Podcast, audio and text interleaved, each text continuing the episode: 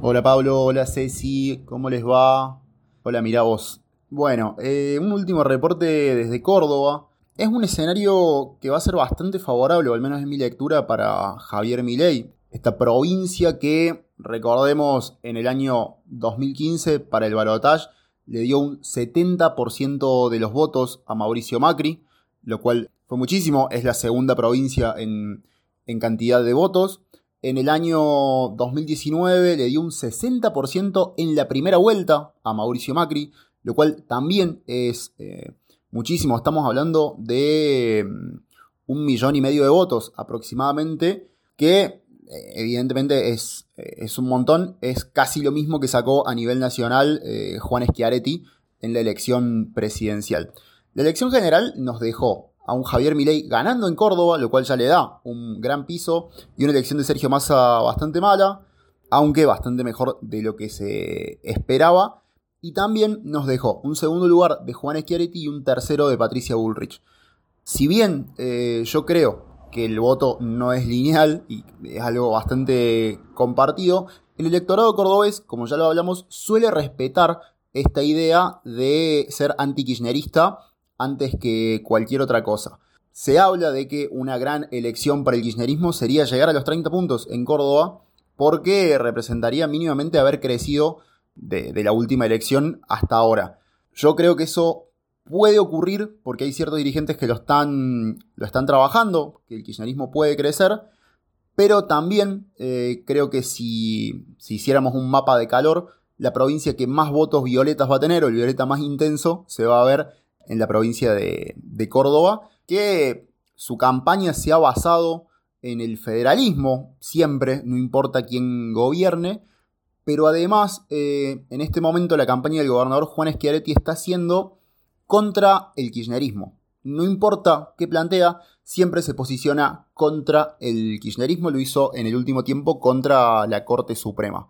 Entonces, el factor antikirchnerista sumado al factor de que el gobernador Juan Schiaretti está militando en contra del kirchnerismo sin dar un apoyo explícito a Javier Milei, va a ser eh, bastante determinante para que, insisto, creo yo, esto se va a ver el, domingo a la noche, haga una gran elección Javier Milei. El desafío de Sergio Massa es el de tratar de conseguir ese voto esquiaretista, que en la provincia fue de casi 30 puntos, para al menos acercarse, para tratar de poder eh, conseguir que el mapa no se pinte de un violeta tan fuerte. Porque nadie da a Córdoba como un posible escenario ganador.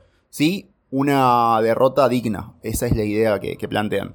En el último tiempo, varios dirigentes del espacio del oficialismo provincial, de Hacemos Unidos por Córdoba o Hacemos Unidos por nuestro país, como se planteó a nivel nacional, se estuvieron posicionando a favor de Sergio Massa. Tal vez el apoyo más rutilante fue el de Natalia de la Sota, hija del ex gobernador José Manuel de la Sota. Sergio Massa cuando estuvo en Córdoba se posicionó desde el del azotismo para, para hacer sus propuestas y diciendo que de la Sota le hizo querer a los cordobeses y que le va a plantear al gobernador electo Martín Yarlora que Córdoba sea el corazón del país, pero tanto los apoyos de dirigentes como las palabras de Sergio Massa en Córdoba parecen, al menos, caer en, en saco roto. La mayoría de los medios de comunicación sigue atacando a Sergio Massa, salvo algunos pocos que en este último tiempo han advertido sobre lo, que ocurre con Javier Milei.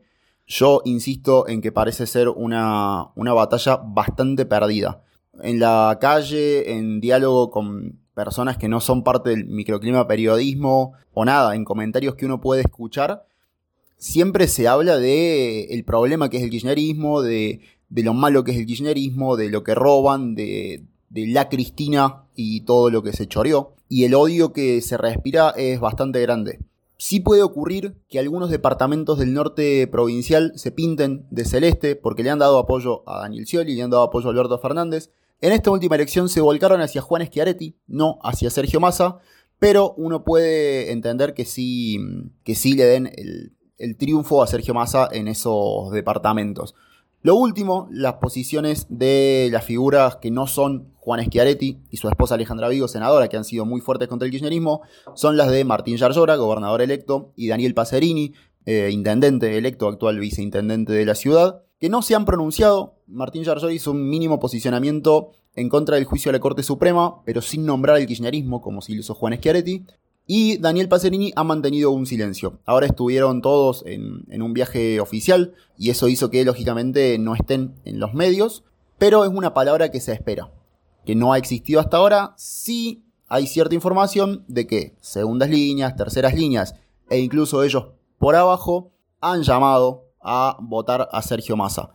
Pero ni nada es oficial, nada tiene trasfondo y nada hasta que ocurra podemos decir que, que así fue. Un último dato de color, en estos días circuló que Estela de Carlotto podría viajar a la provincia de Córdoba para reunirse con el gobernador Juan Schiaretti para pedirle que se posicione acerca de un balotaje en el cual hay un candidato negacionista porque ha sido una bandera de Schiaretti hablar de derechos humanos, incluso fue al velorio de Sonia Torres, abuela de Plaza de Mayo de Córdoba y máxima referente de los derechos humanos en la provincia, pero no hay información y el panorama es el mismo que, que planteaba con los votos de Sergio Massa. Todo lo que pueda ocurrir parece ser inútil porque el electorado cordobés está enojado con el kirchnerismo, está negado y es el lugar en donde, donde siempre el candidato que sea anti-kirchnerista va a cosechar más votos y yo creo que se va a repetir. Habrá que ver si con los votos de provincia de Buenos Aires, con algunos votos del norte, con el trabajo de los gobernadores, Sergio Massa puede revertir ese, yo creo que más de millón y medio de votos que Javier Milei va a obtener de la ciudadanía cordobesa. Les mando un abrazo enorme, espero que estén bien y lógicamente estaremos hablando ya con números puestos para analizar qué pasó en Córdoba y cuál es el país que se viene.